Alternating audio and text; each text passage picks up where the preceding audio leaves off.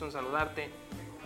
Muy buenas tardes a toda la banda que ya nos sintoniza. Gracias por estar aquí acompañándonos en esta tarde de cine, tarde palomera ya de cine, mi querido Quique. Tarde palomera y tarde de terror, como les estuvimos ofreciendo durante estas últimas cinco semanas, el top 5 de su servidor, de su humilde servidor.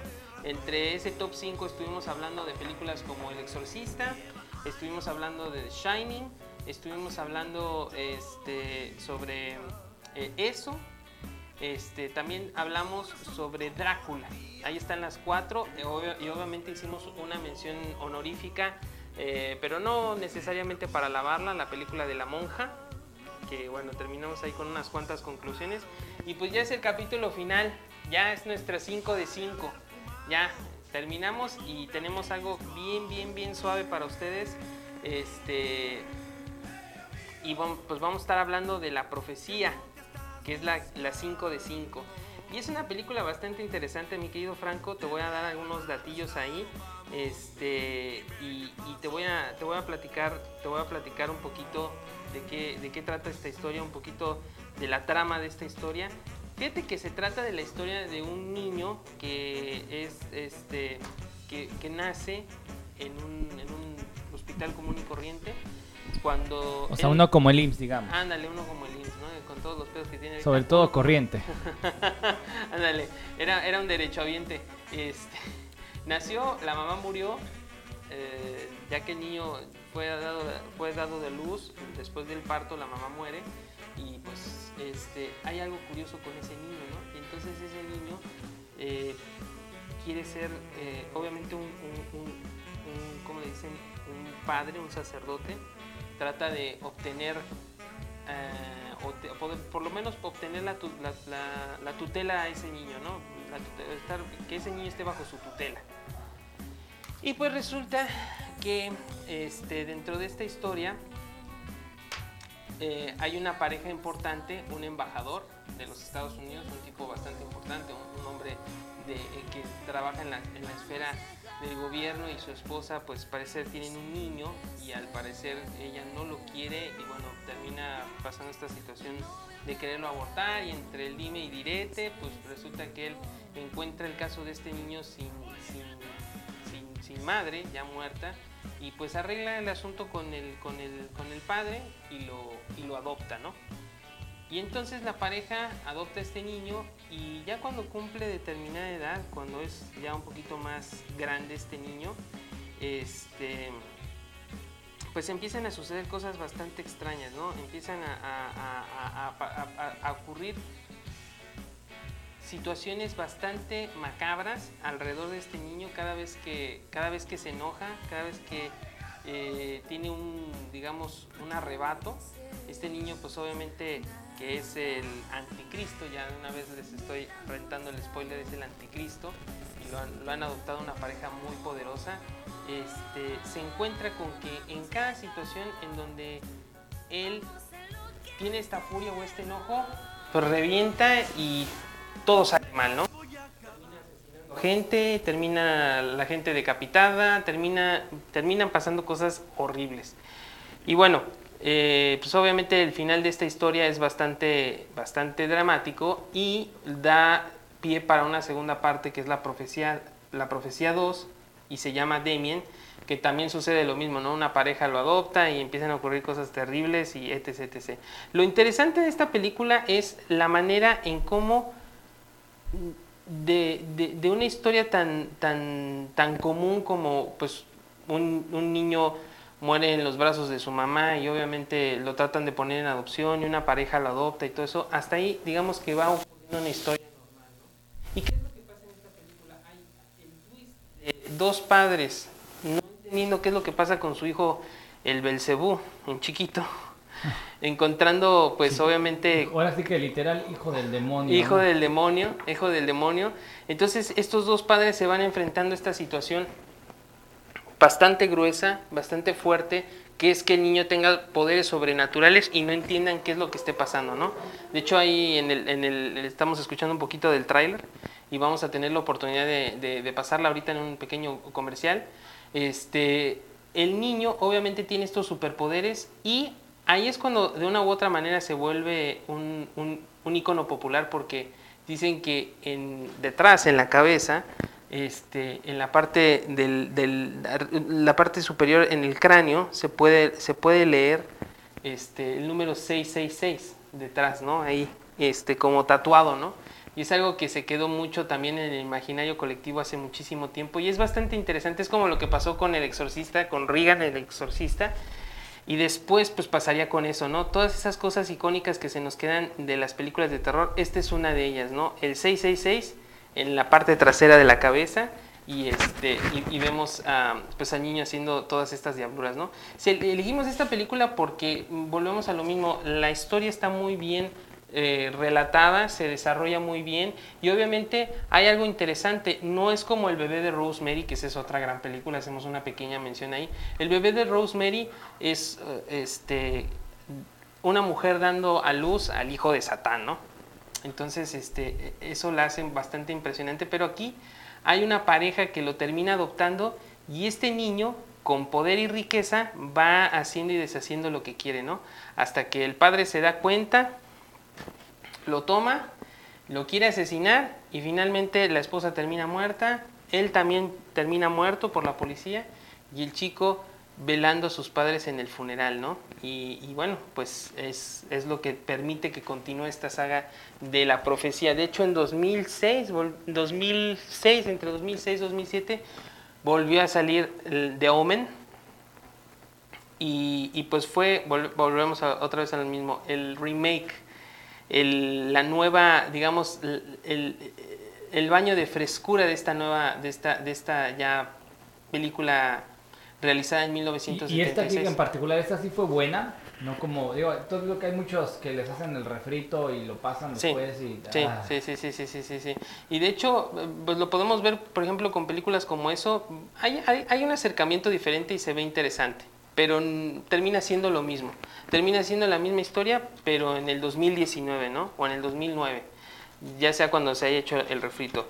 Este, esta película protagonizada por este, Gregory Peck y Larry Meek, que es una actriz bastante buena, es eh, de las primeras eh, actrices que trabaja con, con, con, con, este género y que lo hace muy bien creo que va, va, va metiéndose en la piel de este personaje, de esta madre que no entiende qué es lo que está pasando y por qué su hijo se está comportando de determinada manera y por qué están ocurriendo todos esos estos accidentes, pero se van dando cuenta a partir de las fotografías que les toman, porque hay un periodista incluso que, que está investigando al anticristo y se da cuenta que cada vez que toma una foto aparecen sombras oscuras y mil, mil cosas que le permiten dar esa conclusión, ¿no? De que está enfrente de algo extranatural, ¿no?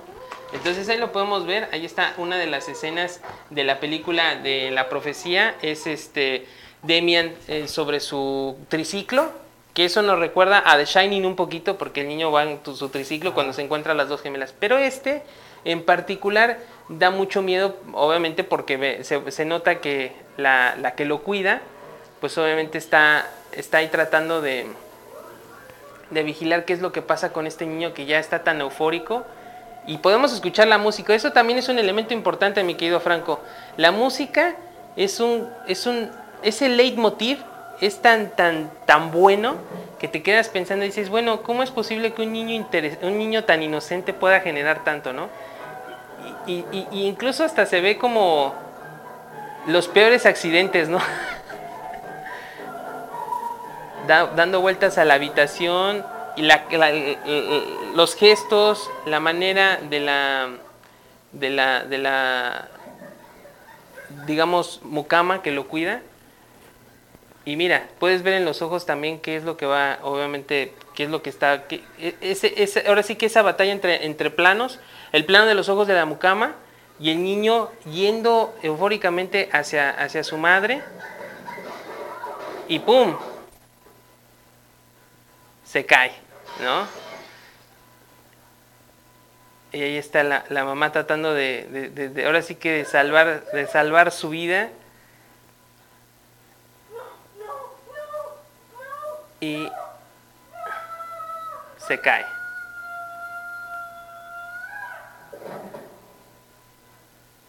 Pero te das cuenta que hay una relación entre la mucama y las, y las, y las actitudes del niño, ¿no? Hay algo que está haciendo un, un, un, un, constante, un patrón dentro de todas las escenas de la película y es lo que la hace más, más horrorífica, ¿no? Este, y bueno, pues esta producción del año 1976, la que ven tirada en el suelo es Lee Remick, ahí, ahí podrán ver también el póster, ahí está, bueno, de este lado, perdón, más bien de este lado. ahí está este, Gregory Peck, Lee Remick en esta este, gran entrega de, de Omen, que es la profecía, y bueno, este, sobre todo, eh, volvemos otra vez a todo el tema que se películas de terror, el, el, el, el, problema de una u otra manera religioso, porque volvemos a lo mismo, el, el anticristo vuelve a matar a la gente y etc, etc, etc, que tiene una vena bastante religiosa, ¿no? O sea, digamos que... siempre este compa, el diablo, está queriendo venir a, a, a, meter su cuchara, ¿no? Claro. Sabes que, como dices tú, me gustó mucho la, la, la parte de la sonorización. Les vamos a poner una de las... Eh, porque se volvió una de esas películas de culto también, de aquí en 1976. 1976, de exactamente. Omen, eh, de Omen. De Omen, y, y, el director es Richard Donner, Richard Donner y productor Harvey Bernhardt. Y fue, de hecho, es, escrita por David Seltzer, que es un, es un tipazo, que es un, un este, un tipo que hizo eh, películas como Bird, Bird on, a Wire. También trabajó con, con, este, con Two is a Happy Number. The Other Side of the Mountain, Green Eyes, este, Six Weeks, Private Sessions, Lucas y también trabajó en este, Dragonfly. Y bueno, hizo The Omen nuevamente en el 2006, pero como escritor. Ahí está, David Seltz, que es un tipo bastante, bastante, bastante interesante. Este, y que de hecho es un tipo que tiene una filmografía bastante, bastante interesante y muchísimos, este, pues muchísimos, ahora sí que muchas adaptaciones de, la profecía, ¿no? Porque tiene Omen 3, también Omen 2, este, y está de Omen, que es de 2006. Yo he dicho que es 2009, 2006. Ahí, ahí, ahí lo pueden ver, ahí está el angelito al lado. También el, el arte que le ponen y toda la parafernalia, ¿no? Para, para, para aparentar que realmente el mal gana sobre el bien, ¿no? Y se mantiene ese estatus. Exactamente.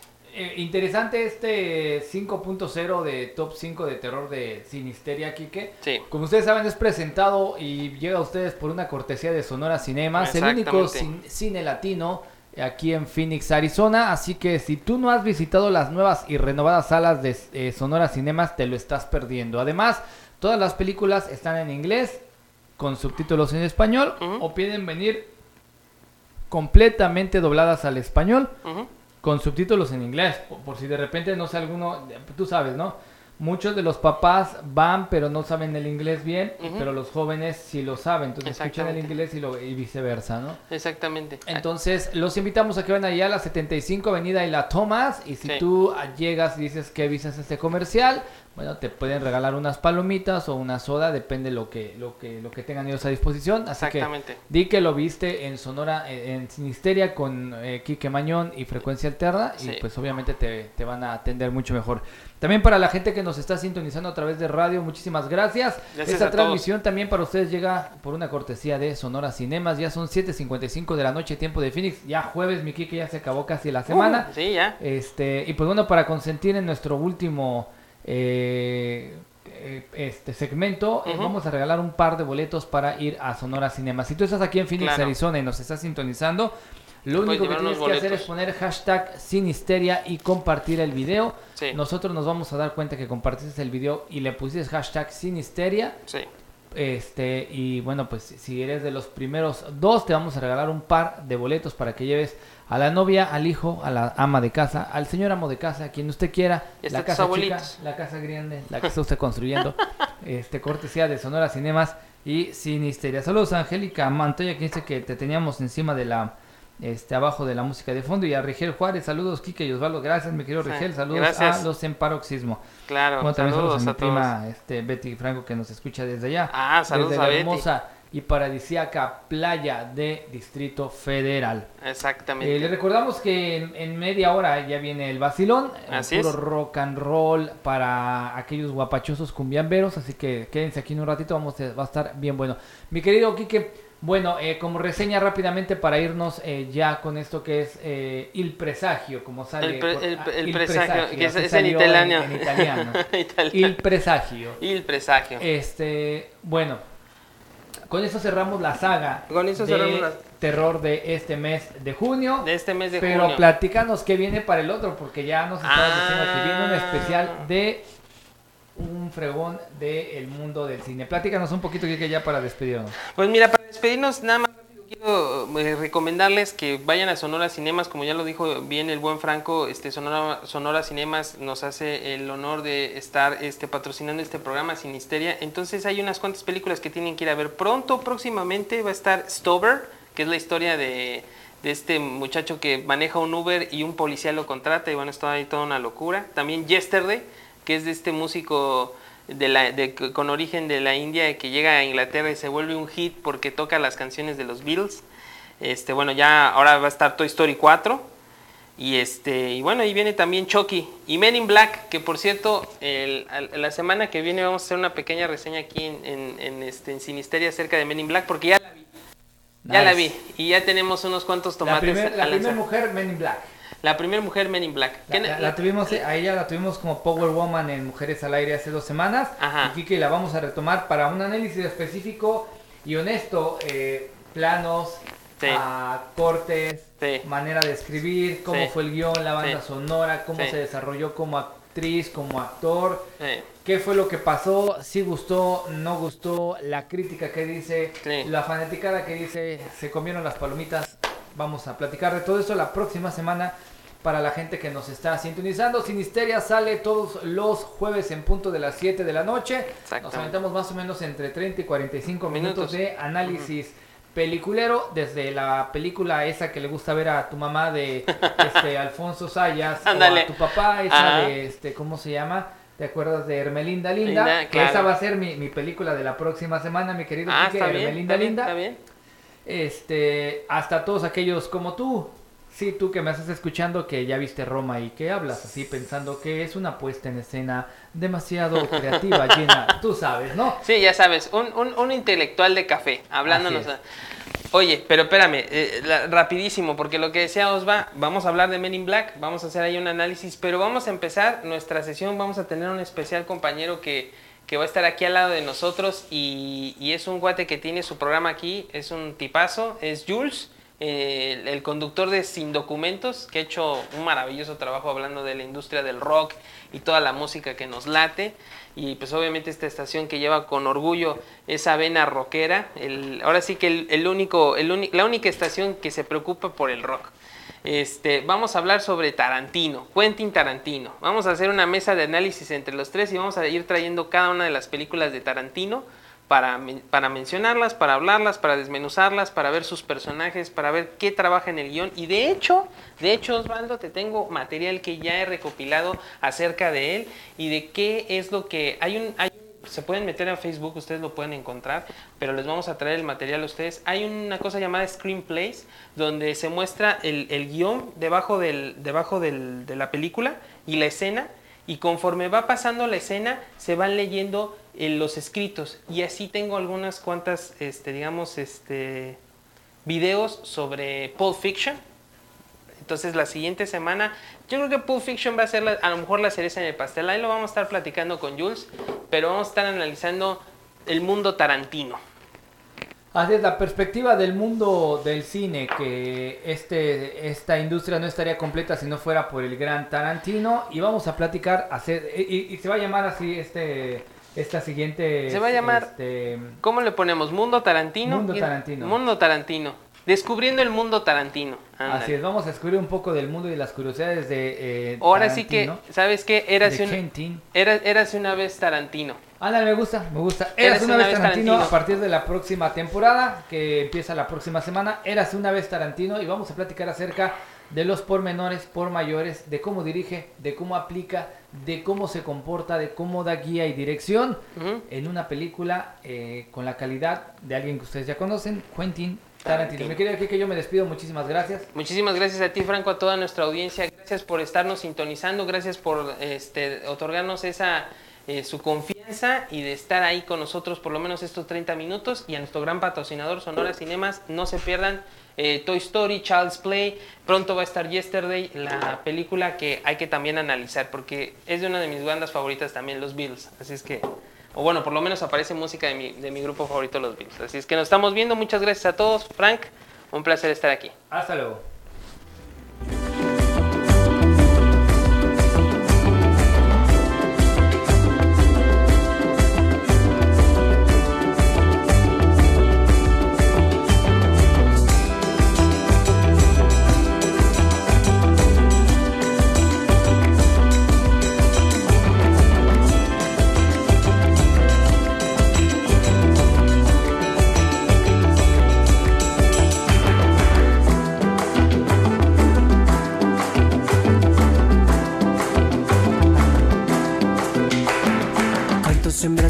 Labios la llama es un soplo ardiente viento, susurrame. El aire me habla de ti, me dice dónde andas, tu rostro en el espejo sonríe la mañana. Fugas belleza, la de tus ojos, alúmbrame. Del viento danzas, no te detengas, castígame palabras que imaginarias bañan mi cara por la mañana, palpitante sentir. Son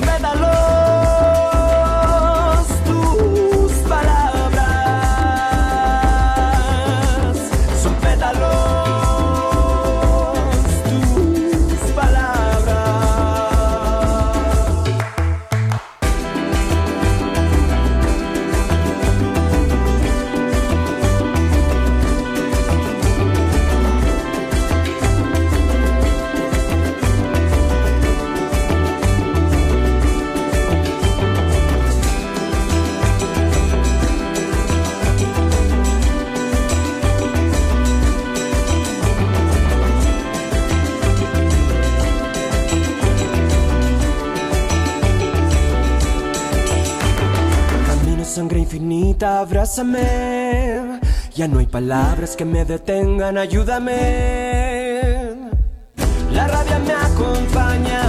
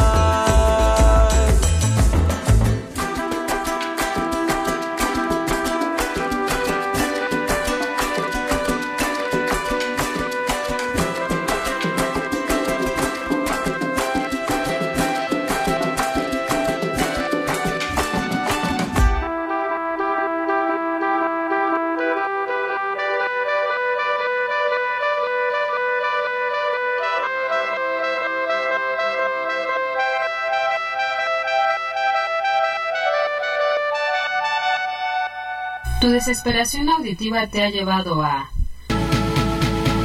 Nunca me perdonaré, lo que le hice sufrir, no, no.